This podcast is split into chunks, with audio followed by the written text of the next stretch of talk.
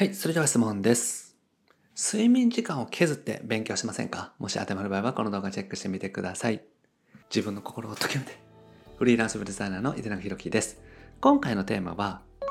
最高の睡眠をとるための7つの習慣についてお話をしていきます。睡眠時間削ってるという方、ぜひチェックしてみてください。このチャンネルではですね、未経験独学からウェブデザインを覚えて自分の力で生きていく、自分で収入を得ていく方法について解説をしております。自分の力で収入をゲットするための公式 LINE もやっております。下の概要欄にある LINE 公式アカウントチェックしてみてください。はい、ということで今回もご質問いただきました。ひろきさんですね。ありがとうございます。睡眠時間を削って勉強をしているのですが、あまり進みません。もっと勉強ができるようにしたいのですが、どうしたらよいでしょうか？ということでね、ご相談いただきました。お仕事しながらとか、お子さんを育てながら、ウェブデザインの勉強をしているという方多いと思うんですけど、そういう方はついついね、睡眠時間削ったりとか、無理してしまってですね、なかなか勉強が進まないという方が多いんじゃないかなと思います。なので今回は、最高の睡眠をとるための7つの習慣ですね、お話をしていきます。この睡眠の質によって日中のクオリティ、勉強ができる進み方っていうのは全然違ってきますので、特にね、僕自身がやっていて良かったことをですね、7つご紹介していきます。はい。で、1つ目、まず睡眠時間についてなんですけれども、これはですね、7時間確保するっていうのがおすすめです。で、これ7時間っていうのはですね、本とかいろいろ調査した中でですね、一番やっぱりベストな睡眠時間っていうのは7時間という結果でね、言っている本が多かったです。なので、僕自身も7時間確保するようにしていますし、やっぱりですね、眠たい時はもっと取るようにしています。なので、その人に合った睡眠時間っていうのはあるんですけれども、一般的には7時間ぐらいがですね、目安かなというところですね。で、6時間以下ですね、睡眠時間が6時間以下っていうのはですね、ちょっと寄っている状態ぐらいの判断力になってしまうそうなんですね。なので、6時間以下の睡眠状態が続くと、ずっと酔ってるような状態 っていうことなんですね。まあこれは酔ってるのと全く違うわけなんですけども、酔っているぐらい判断能力が低下するっていうことなんですね。ですから、やっぱりですね、しっかり睡眠をとっていかないと、勉強の効率が良くありませんし、お仕事のね、効率も下がりますしっていうことで、本当にいいことないんですね。なので、睡眠時間を削ると、その分時間が増えるような気がしますけれども、その分効率、それ以上にですね、効率が下がっている可能性があるっていうことですね。ですから、しっかりとですね、睡眠時間を確保するっていう風にしてみてください。で、睡眠時間が足りていないと睡眠負債っていうのが溜まっていてですね、寝ても寝ても体が元に戻っていかない。いい状態にならないっていうのがあります。なので本当にね、注意していかないといけないってことですね。でやっぱりですね、寝ると効率が上がります。僕自身もですね、いろんな睡眠時間を試してみて、やっぱり良かったのが7時間から8時間の間だったんですよね。で、6時間とかになるとちょっと眠たい。で、日中眠たくなる。だから7時間で、8時間寝ると日中は眠たくならないっていうところがあってですね。なので7時間から8時間の間、この時間がベストかなっていうところが僕自身が今行き着いたところです。で、これは僕自身の話なので、これは見ていただいてるね、方によって全然違ってくると思います。ただ、7時間ぐらいは実験結果から見ると寝た方がいいっていうのが出ていますので、一旦まずね、7時間ぐらい寝てみて、自分自身の体調とかコンディションをね、チェックしていただくのがおすすめです。はい。で、二つ目がですね、朝散歩です。朝散歩っていうのは文字通り朝散歩するっていうことなんですけども、起きてからですね、1時間以内に15分から30分散歩する。これがね、朝散歩という方法になります。僕自身はですね、樺沢志音先生というね、方の本を読ませてもらって、実際に試しています。もうですね、2年ぐらいになるかなと思うんですけども、試してですね、本当に夜がね、眠れるようになりましたし、調子が良くなりましたので、本当に一番ね、おすすめの方法が朝散歩という方法になります。で、これはですね、朝起きてすぐですね、15分ぐらい歩くとセロトニンっていうのが活性化してくるんですね。で、そのセロトニンというのが活性化すると、夜自然と眠たくなってくる。夜の入眠が良くなるっていうことなんですね。なので、しっかりと睡眠に向けてですね、もう朝起きた時から準備が始まっているっていうことなんですよね。なので、夜しっかり眠るためにもですね、朝起きて1時間以内に15分から30分散歩する。で、健康な方だとね、15分でいいらしいんですけれども、まあ僕自身はですね、30分ぐらい散歩をしています。まあこれはですね、まあちょうどルートがあってですね、行って帰ってきたら30分ぐらいになるっていうのがあるんですけれども、まあまずはですね、5分でも10分でもいいと思いますから、まずちょっと歩いてみるっていうところからスタートしてみるのがおすすめです。はい。で、3つ目がですね、お酒を飲まないという方法ですね。これもね、すごく効果がありました。で、もう文字通りですね、お酒を飲まない、家では飲まないということですよね。僕自身はもう家でね、飲むっていうことは一切やめて、で、まあ家族の集まりとかっていうのももう飲まないようにしてですね、何かイベントごととか、あとは仕事で外食するとかですね、誰かと食事をするとかっていう時は飲むようにしています。その時はもう普通にね、全く何も気にせず飲むようにしてるんですけども、それ以外の時っていうのは一切飲まないように。なので、出張とか行ってもですね、一人の時は飲まない。ようにしてますし、誰かと一緒にいてですね、その方がお酒を飲む方だったら飲むようにするっていう風にしています。で、お酒ってですね、やっぱり飲むとすっごく影響するんですよ。なので、僕自身はですね、今全く飲まないのですごく調子がいいんですけれども、お酒を飲んだら、その日の次の日っていうのはですね、もう全くね、使い物にならないぐらい能力が低下しているなっていうふうに思います。なので、お酒っていうのは本当に、ね、飲まない方がいいなと思ってるんですけど、もし飲むとしてもですね、寝る2時間前に飲み終わっておくっていうのがおすすめです。これなぜかというとですね、アルコールの効果でですね、睡眠がね、妨げられるんですね。で、なんか目が冴えちゃうような感じがすると思うんですけど、それってね、お酒の効果なんですよね。なので、2時間前には飲み終わるようにしておくっていうのがおすすめです。なので、12時に寝るんだったら10時までには飲み終わるようにすること。まあ、もうちょっと早くね、3時間前って書いている本もあったりするので、まあ、9時ぐらいにはね、飲み終わるようにしておくと無難かなと思います。で、お酒の量なんですけども、1人でもし家で飲まれる場合は、500ml の缶ビール1本、これぐらいがね、おすすめです。人によってはですね、350のね、ショート缶1本ぐらいがいいですよっていう風にね、言っている人もいらっしゃいますので、まずは大体それぐらいですね、まあ1本ぐらいが限界で、それ以上飲むと、やっぱりどうしても影響が出てくるかなっていうところですね。だから、あの、お酒っていうのはですね、体にいいって言われたりもするんですけれども、これはね、何とも言えないんですけれども、僕自身はですね、お酒を家で飲まなくて、本当に調子がいいなというふうに思っています。なので飲まないのがベストだなというふうに思います。もちろんお酒が好きな方もね、いらっしゃると思いますし、僕自身もお酒がね、好きなので、飲まないって決めた時は結構抵抗あったんですけども、当たり前のように飲まないようになると、それが普通になりますから、まあ少しずつね、慣らしていってもらったらいいかなというふうに思います。無理してね、やめなくてもいいとは思うんですけれども、お酒飲まないと睡眠は本当にね、良くなります。はい。で、4つ目がですね、カフェインですね。カフェインの摂取について気をつけていくということです。で、これはですね、14時以降取らないように僕自身はしています。で、これもですね、本にね、書いてあったことなんですけれども、カフェインっていうのはですね、人によって、この代謝にかかる時間で違うらしいんですね。なので人によっては8時間以上残っている方もいらっしゃるっていうことなんですね。だからカフェインを例えば夕方取ってしまうと夜まで残ってて、夜にその影響を受けてしまうっていう方もいらっしゃるそうなんですね。なので僕自身は念のためですね、14時以降は取らないようにしています。で、できるだけ14時以降はディカフェですね。ディカフェっていうのはカフェインを抜いたコーヒーとかなんですけど、カフェインがないものを飲むようにしています。で、カフェインがないもので言うと、僕の場合はお茶とかですね、お茶でもほうじ茶とか、あとはルイボスティーとか、ハーブティーとかですね、あとお水とか、そういったものですね。そういったものを飲むようにしています。でできるだけそういうのを飲むことによってカフェインを取らないようにしてですね、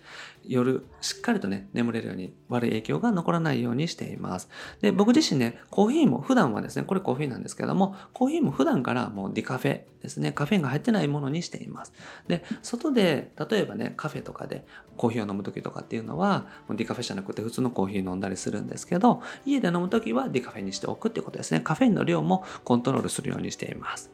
でコーヒー意外とカフェインねしっかりと入ってますし夕方ね仕事しながらカフェで飲むっていうことも多いと思うんですよ。だからスタバとかだとディカフェとかって対応してくれてますので10時以降飲む場合はディカフェにしておくのがいいかなと思います。はい。で、5つ目がですね、運動をするっていうことです。で運動するっていうのはですね、しっかりと体を動かしておくってことですね。でこれ朝散歩をしていると結構運動になりますので、それだけでもいいと思います。僕自身はですね、朝散歩に追加して、だいたいですね、1日1時間ぐらい歩くようにしています。これはですね、単純に疲れてないから眠れないっていうのがあるんですね。体が疲れてないっていうことなんですよね。だから脳とかは疲れると思うんですよ。パソコン仕事をしていると脳はすごく疲れたりしてるんですけども体は全然疲れてないですね。ずっとあんまり動かずにね座ってるわけなのでだから眠りにくいっていうのがあるってことなんですね。で僕自身は1時間散歩するようにしています。合計で言うと大体ですね、まあ、1万歩以上歩くようにはしています。でそれがですね別にベストっていうわけではないんですけれども僕自身のスケジュールを考えた時に大体1時間ぐらい1日トータルで1時間から1時間半ぐらい歩くようにしておくとすごく調子がいいってことなんですですね。これはですね、脳の疲れ具合と合わせていくっていうのがポイントです。で脳は疲れてるけれども体は疲れてない。このアンバランスがですね、睡眠に影響してくるんですね。だから脳が疲れてくる。これはね、パソコン仕事をしていると自然と疲れてきますので、それに合わせるように体も疲れさせるっていうことですね。それが合ってくると睡眠もスムーズにできるようになるっていうことですね。なので、できるだけね、歩くようにすること。ここぐらいからね、始めてみるのがおすすめです。はい。で、6つ目がですね、入浴するってことですね。お風呂に入るっていうことです。で、これはですね、シャワーのみに済ますんじゃなくって、しっかりと湯船に浸かるっていうのがポイントです。で、これはですね、20分間がいいって言われていて、僕自身もね、20分間お風呂に浸かるようにしています。で、20分間入るってね、結構ね、しんどいという方いらっしゃると思うんですけども、それってね、お湯の温度がね、高いだけだと思うんですよ。なので、ちょっと水入れて温度を下げるとかってしていただくといいと思いますね。で、これは、お風呂上がるのは就寝の90分前がいいというふうに言われています。僕自身もね、だいたいそれぐらいになるようにしています。なので、10時に寝る方だったら8時半に上がるようにするっていうことですよね。で、8時半に上がるようにしておくと、1回ですね、睡眠に入る前に体温ってこう上がるんですね。だからしっかりと入浴すると体温っていうのは上がります。で、体温を上げて下げようとするから一気にこうこう下がっていくわけなんですけど、そうすると体温が下がっていくんですね。で、体の深部にある深部体温っていうところがあるんですけど、まあ、深部体温っていうのがですね、下がっていくと眠りにつきやすくなる。で、深部体温がしっかりと下がっておくと入眠がスムーズっていうことなんですね。だから体のこの奥のところにある体温がしっかりと下がることによって睡眠がスムーズになるっていうところになります。なので、そのためには一回上げるってことですね。で、上げるために入浴をするっていうことになります。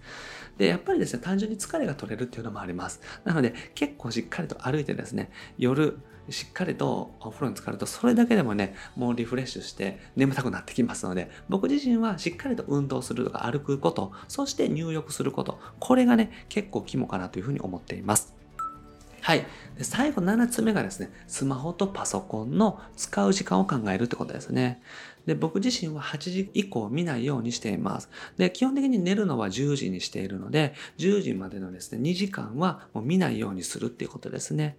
で、これはですね、ブルーライトの影響っていうのが大きいと言われています。で、スマートフォンとかだと、このブルーライトっていうのが出てるんですね。まあ、パソコンとかテレビもそうなんですけど、ブルーライトっていうのが出ています。で、そのブルーライトっていうのは、もう真っ昼間のね、明るさぐらいに脳が錯覚してしまうそうなんですね。だから、どうしても脳がね、目覚めてしまうってことになります。まあ、もちろん、ちょっとね、スマホを触ったぐらいでは、そこまで影響ないって言ってる方もいらっしゃるので、これは一概に言えないんですけども、ただ僕自身はですね、8時以降、一切テレビとパソコンとスマートフォン、タブレット、この辺りはね、もう全く見ないようにしてですね、結構睡眠の状態が良くなった、よく眠れるようになったので、これはね、すごく効果があるかなと僕自身思っています。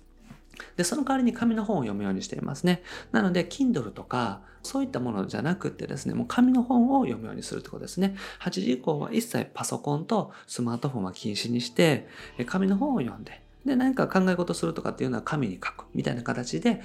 結構ね、アナログで生活するようにしています。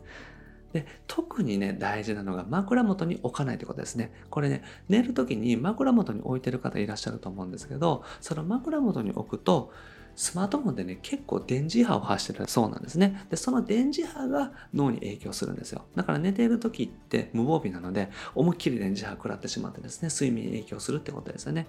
あと、スマートフォンがあるだけで、スマートフォンに意識が向いてしまうんですね。だから、どうしてもですね、睡眠に集中できないっていうのがあります。常に意識を向いた状態になってしまうってことですよね。なので僕自身は寝る部屋とスマートフォンを置く部屋で分けています。なので寝る部屋には絶対に置かないようにしています。ただ、ちょっとね、アラームが欲しかったりとかしますので、僕はその代わりにこの Apple Watch を使うようにしてるんですね。で、Apple Watch で朝起きたい時間になったら震えるようにしています。なので、スマホのアラームとかっていうのを一切使わずに Apple Watch ですね。あと夜中目覚めたりとかして、時間が気になるとかっていう時もありますので、これはね、Apple Watch を使うと、あの、時間が見れますのでね、Apple Watch で時間を見るようにしているっていう風にしています。なので、スマートフォンは手元に置かない、枕元に置かないようにする。8時以降見ないようにする。これ結構ね、効きますので、おすすめの方法です。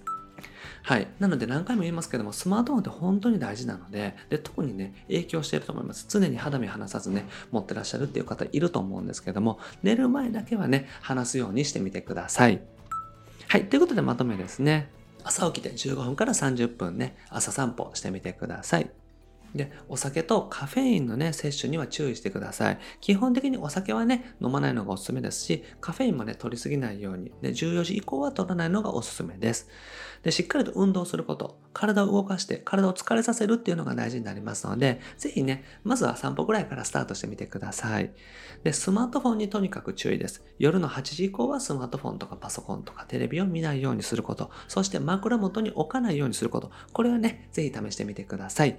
はい。ということでね、今日やっていただくことは、寝る前のスマホをやめてみる。これ一回試してみてください。一日だけでもですね、すごく効果感じていただけると思いますので、ぜひチャレンジしてみていただけたらと思います。はい。ということで今回はですね、最高の睡眠をとるための7つの習慣、僕自身がやってることについてお話をしました。一つだけでも大丈夫なので、何か取り組めるものからチャレンジしてみていただけたらと思います。はい。で、僕はですね、日本全員フリーランス化と向こうのため日々活動しております。ウェブデザインを覚えてですね、自分自身の収入を増やしていくとかもそうですし、自分で収入が得られるようにしていく、副業をスタートする、そんな方を増やすために発信させていただいております。でこれまでですね、600本以上の動画アップしておりますので、ぜひ過去の動画チェックしてみてください。それと今後もですね、毎日よろしいにアップしていきますので、見逃さないためにもチャンネル登録お願いします。はい。それと質問も募集しております。今日お答えしたみたいな形でですね、いろんな質問に答えております。概要欄に LINE 公式アカウントとフォームがあります。どちらからでも大丈夫なので、お好きな方からメッセージお願いします。